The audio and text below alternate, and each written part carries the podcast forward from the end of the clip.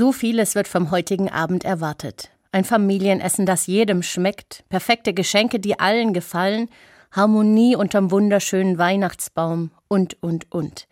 Heiligabend ist für viele Menschen ein Abend voller Erwartungen. Und so groß wie die Erwartungen sind, so groß sind oft auch die Enttäuschungen. Es ist nicht nur Friede, Freude, Eierkuchen an diesem Abend.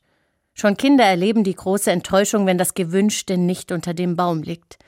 Und Erwachsene erleben es, weil sie wissen, dass die Harmonie nicht immer echt ist, dass sich das passende Gefühl nicht immer einstellt und vieles gespielt ist, was abläuft und die eigene Enttäuschung dann zugunsten anderer runtergeschluckt werden muss.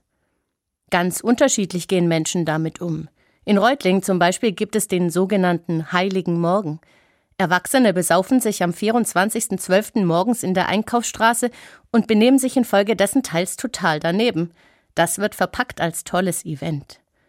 Für mich ist manches davon auch Ausdruck dessen, dass es ganz arg schwer ist, mit den Erwartungen, die so oft enttäuscht werden, umzugehen. Mir hilft da der Blick auf das, was wir heute Abend eigentlich feiern.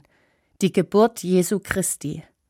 An keiner Stelle hat er je versprochen, dass wir heile Welt erleben dass seine Geburt alles auf einmal gut macht, dass es dann Harmonie gibt, wenn wir sie gerne hätten. Aber er hat versprochen, dass er da ist, auch in den dunkelsten Stunden unseres Lebens, mitten in den enttäuschten Erwartungen.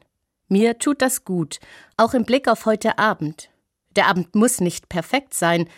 Es ist zwar kein Abend wie jeder andere, es ist ja der heilige Abend, aber der darf sein, wie er eben wird. Jesus ist auf jeden Fall dabei.